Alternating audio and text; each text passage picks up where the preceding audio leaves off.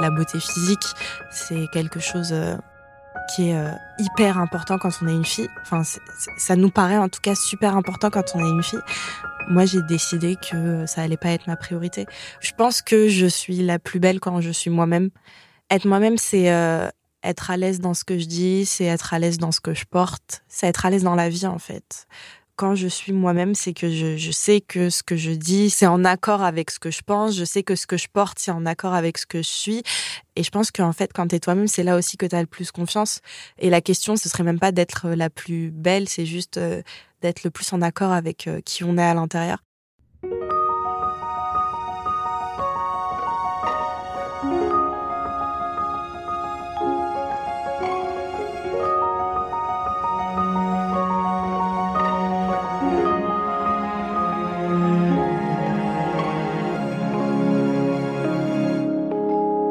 Lina Malandro a 21 ans. Elle est la fondatrice du webzine Vraie Meuf. Ce site, elle l'a créé à 17 ans pour renverser les canons de beauté standardisés véhiculés par les réseaux sociaux. Elle y réalise des portraits écrits et photos de femmes sans phare, sans maquillage, avec qui elle essaye d'interroger le rapport à la féminité. Après avoir fait des partenariats avec de grandes marques de streetwear, cette fan de culture hip-hop a réussi à imposer son style brut et sans phare en défilant à la dernière Fashion Week. Comment s'accepter sans être influencé par tout ce qu'on voit sur les réseaux sociaux Et comment redéfinir la beauté dans une société de l'image qui ne s'intéresse souvent qu'à l'apparence Je suis Caroline Langlois et vous écoutez Regard, un podcast Birchbox dans lequel les femmes décortiquent leur rapport à la beauté. Quand on parle de beauté, on parle souvent de beauté physique et on nommait totalement le fait que ça embrasse beaucoup plus de choses que juste un corps, juste un physique. Personnellement, je sais que si je vois quelqu'un de très très beau et que je me rends compte que la personne derrière ne n'est pas charismatique, qu'elle ne dégage rien, je vais finir par ne plus la trouver belle, tu vois, genre pour moi, une personne quand je dis qu'une personne elle est belle, c'est que vraiment il y a elle est belle dans tous les sens du terme. Euh, quand on dit beau, on pense euh, joli, on pense euh, agréable à l'œil, mais pas forcément agréable tout court, quoi. Et je trouve que c'est un peu dommage qu'on omette tout ça, surtout pour les femmes. Quand j'étais plus petite, vraiment enfant, je me posais pas trop ces questions-là. je crois que je me trouvais très jolie enfant. Quand je vois même des photos et tout, je me rends compte que c'était pas quelque chose qui qui était euh, aussi important que ça.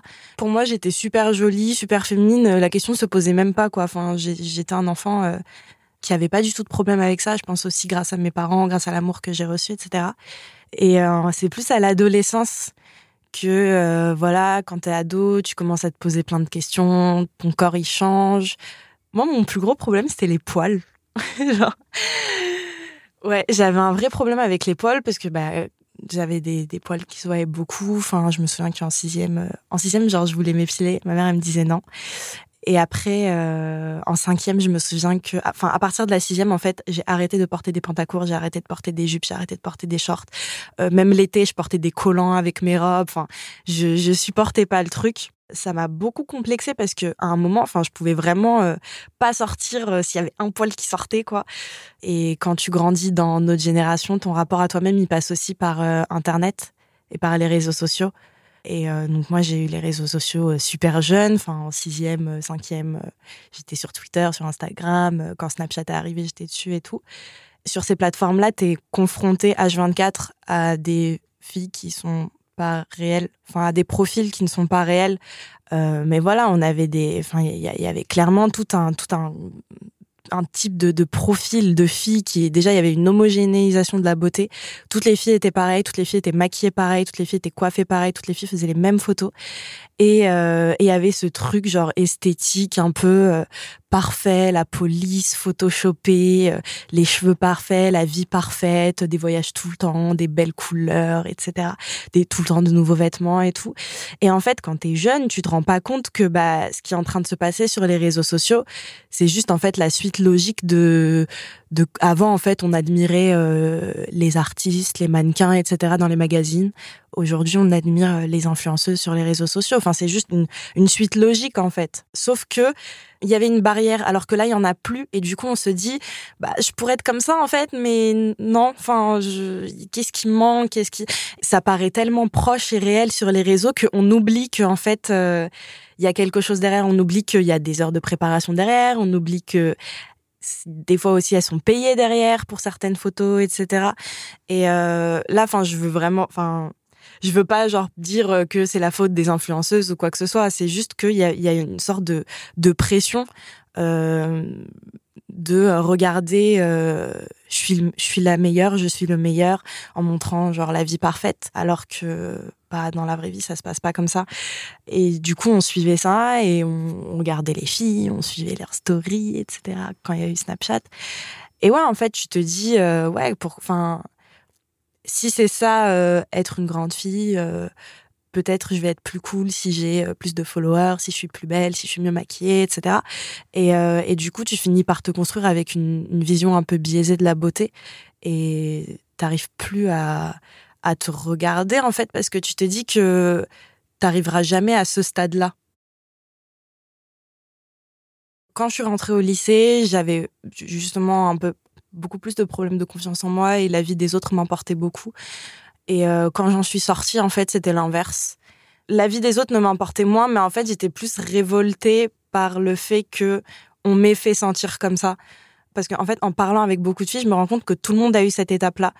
Vraiment tout le monde. Et je me dis, mais en fait, c'est pas normal qu'à un moment, genre, de notre vie, il faut qu'à un moment, genre, ça soit ça descende comme ça et puis que après ça remonte euh, comme si on en fait euh, genre on apprenait que la société genre nous dit que non on est nul etc et que en fait après on remonte on se dit non mais bon bah c'est bon là enfin ça y est quoi ils m'ont saoulé euh, je m'en fous d'eux c'est là aussi que les réseaux sociaux c'est une arme à double tranchant parce que en fait, les réseaux sociaux, ça reste des algorithmes qui nous proposent du contenu selon ce qu'on regarde. Donc, si ce qu'on regarde, c'est que du fake, on va être enfermé dans un écosystème de réseaux sociaux où on, va voir que du contenu euh, un peu fake. Et c'est à nous de changer aussi ce qu'on consomme et dès qu'on change ce qu'on consomme, en fait, bah, même, enfin, l'algorithme aussi euh, change et on finit par avoir d'autres choses. Et, euh, et bizarrement, c'est aussi grâce aux réseaux sociaux que je me suis soignée entre guillemets. Euh, je voyais plein de filles. Euh, enfin, il y avait beaucoup d'artistes que j'écoutais quand j'étais au lycée, que j'ai trouvé super inspirantes, qui m'ont fait me sentir beaucoup mieux dans ma peau, etc. Enfin, je pense à à, à Cisa en fait. Euh, bah, j'écoute beaucoup de rap. Je pense à Princesse Nokia, elle se montrait, euh, enfin, elle en avait rien à faire. Enfin, je me souviens d'un shooting d'elle où en fait, euh, elle était, enfin, on voyait son ventre et on voyait les poils qu'il y avait en dessous de son, en dessous du nombril. Et en fait, je me suis dit, mais bah en fait, je vais grave les laisser. Enfin, tout. En fait, c'est elle est magnifique avec. Enfin, c'est juste normal, quoi. Et euh, parce que c'est à ça que ressemble le corps d'une femme. Et donc en fait, euh, en, en enfin, j'ai passé le bac et euh, arrivé en première année de fac, je me suis dit non mais j'ai envie de faire un truc, euh, j'ai envie de faire un truc euh, parce que c'est pas possible quoi. Enfin, ça, ça commence à me faire chier euh, tout, tout ce Photoshop, tout Enfin, j'avais un ras, enfin ouais, un ras-le-bol clairement. Et euh, du coup, je me suis dit, euh, il faut que mes copines soient représentées quelque part. Il faut que des filles comme ça soient représentées quelque part. Il faut que des filles qui font du bien soient représentées quelque part. Et c'est un peu de là que Vraie Meuf est partie. Euh, j'ai commencé, j'ai appelé mes copines, j'ai appelé euh, des filles que je suivais sur Insta aussi.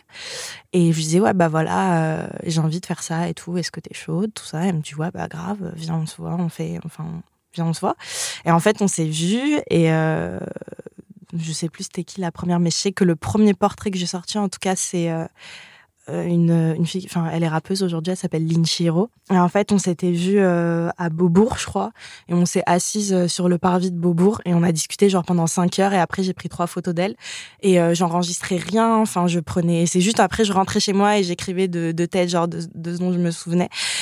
Et euh, du coup, bah, une fois que j'avais genre 5-6 euh, portraits de côté, je me suis dit, vas-y, je lance le site. C'était sur Tumblr à l'époque. Donc, un truc enfin où j'ai essayé de bidouiller un truc sympa. Et puis, j'ai mis sur les réseaux, hé, hey, salut, en fait, je lance mon site et tout.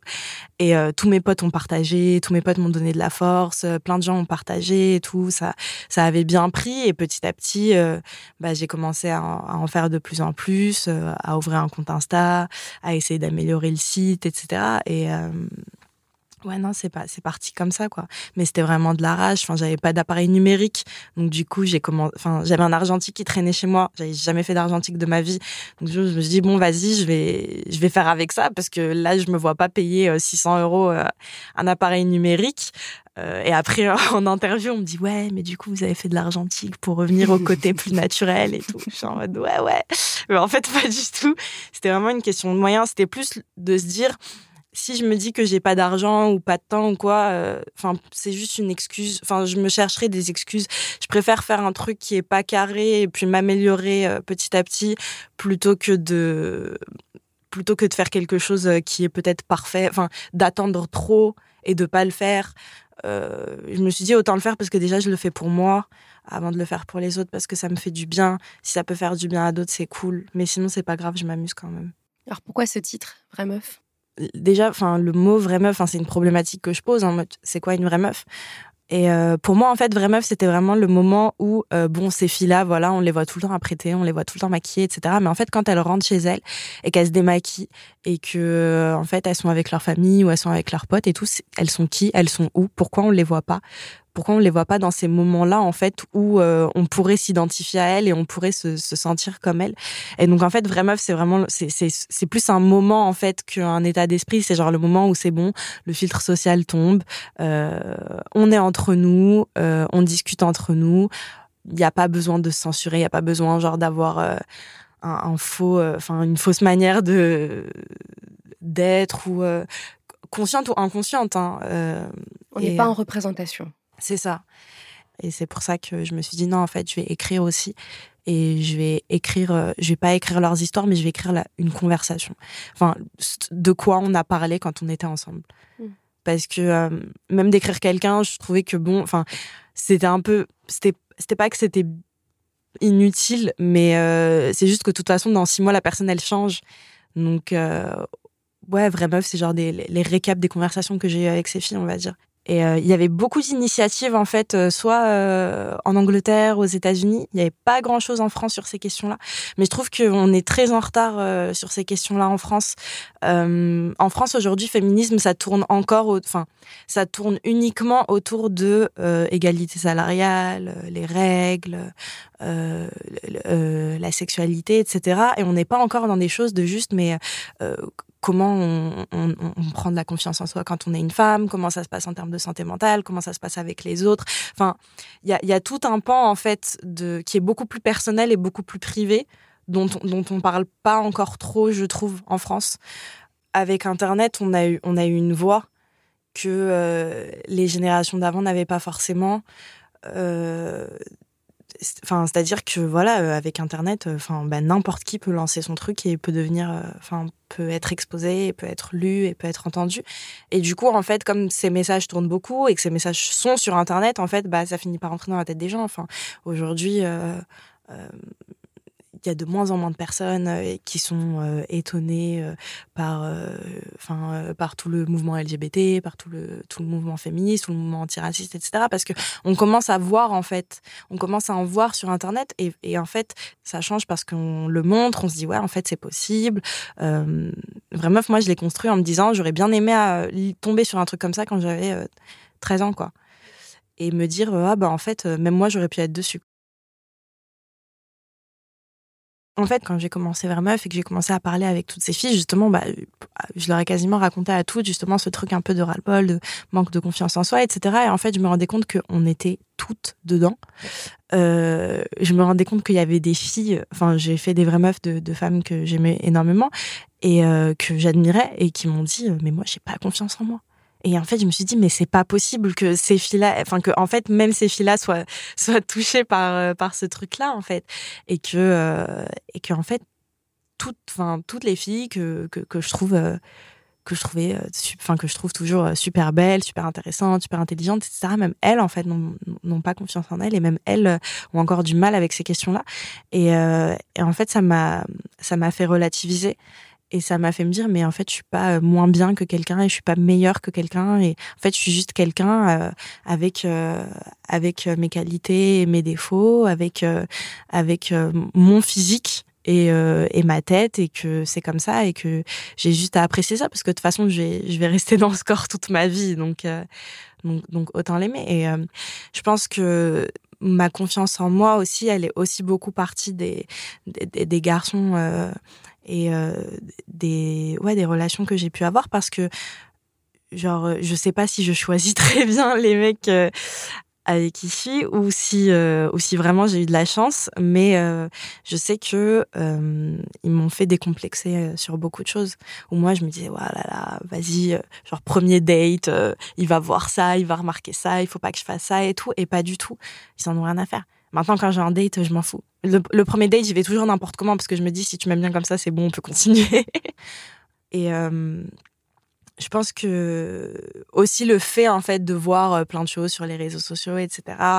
Euh, ça déconstruit beaucoup de choses. Enfin, il euh, y a plein de mecs, il euh, y a plein de mecs hétéros qui sont potes avec des mecs gays aujourd'hui. Et avant, enfin, c'était genre un choc, tu vois. C'était en mode ah, mais lui il est gay, non, c'est plus mon pote. Enfin, et rien que le fait en fait d'être confronté en fait à cette à cette diversité des profils, bah ça ça, ça fait aussi beaucoup plus accepter l'autre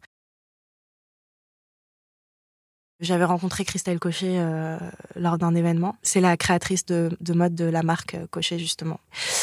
Et, euh, en fait, on s'est bien entendu. Et elle, en fait, chaque année, elle fait défiler une partie de mannequins. donc modèles signés en agence, etc. Et une partie d'artistes, d'entrepreneurs, d'amis à elle, de gens qu'elle aime bien en fait. Et donc, elle m'avait invitée à, son défilé de l'année dernière euh, où j'étais allée, j'avais adoré, etc.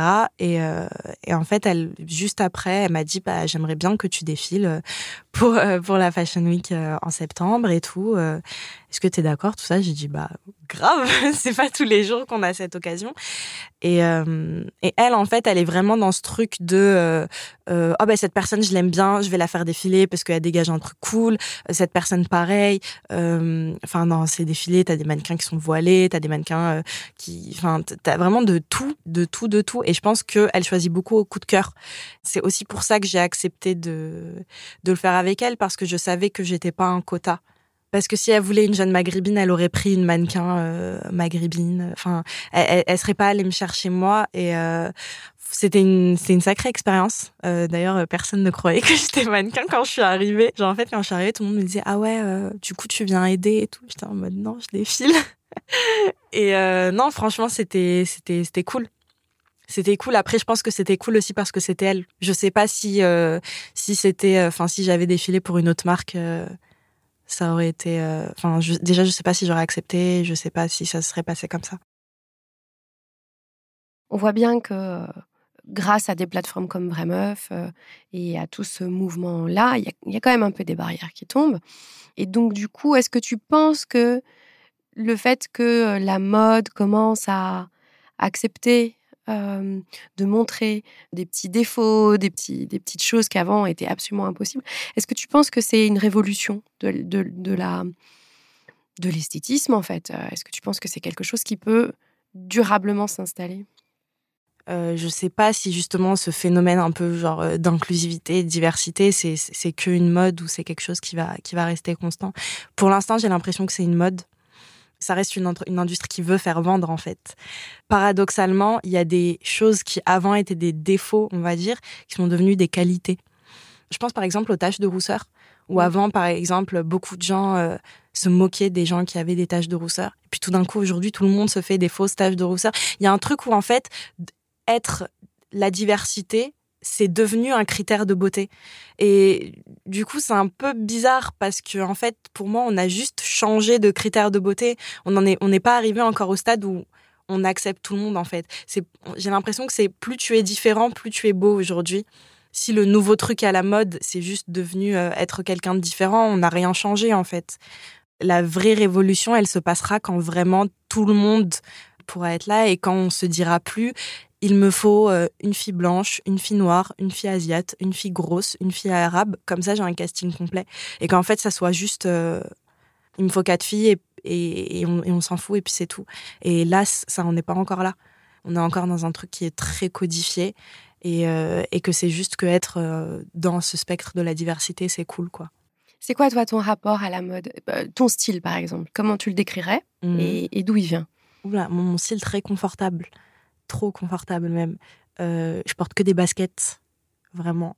Parce que euh, j'habite en banlieue loin. Ça veut dire je vais prendre le RER et tout. Je peux pas faire ça en talons. Je fais, des, je fais trop de temps de transport pour, euh, pour être en talons et je fais trop de choses la journée pour être en talons.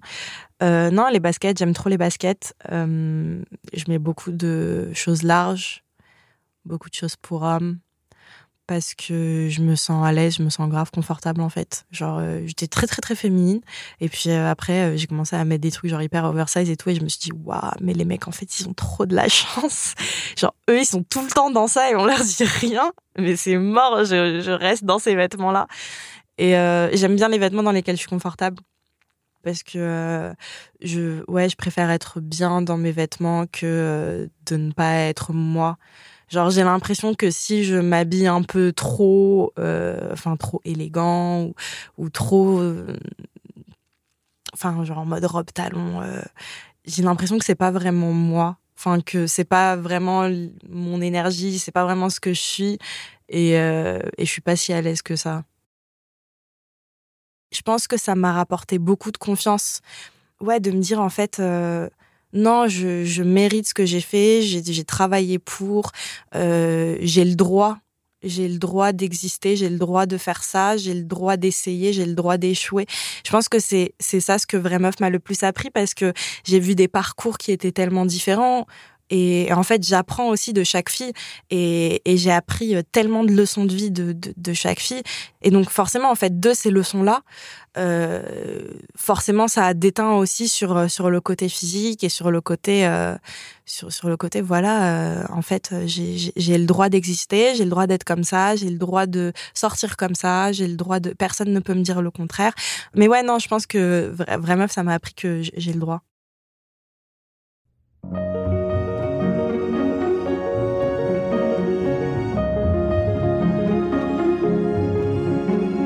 Cet épisode de Regard accueillait Lina Malandro. Vous pouvez la suivre sur ses comptes Instagram et Twitter, at Lina Malandro, Lina avec un Y, et les comptes de son site, at Vraie Meuf, Vraie Meuf au pluriel. Vous pouvez également écouter son podcast sur le rap sur les comptes at Lataï Podcast. C'était le dernier épisode de la seconde saison de Regard. Je vous invite à réécouter les 20 entretiens de femmes inspirantes que j'ai pu rencontrer cette année sur les comptes de Birchbox, at BirchboxFR et sur toutes les plateformes de podcast. Si vous avez aimé cet épisode, laissez-nous des commentaires ou des étoiles sur iTunes. Ce podcast a été réalisé avec Louis Créative. À bientôt!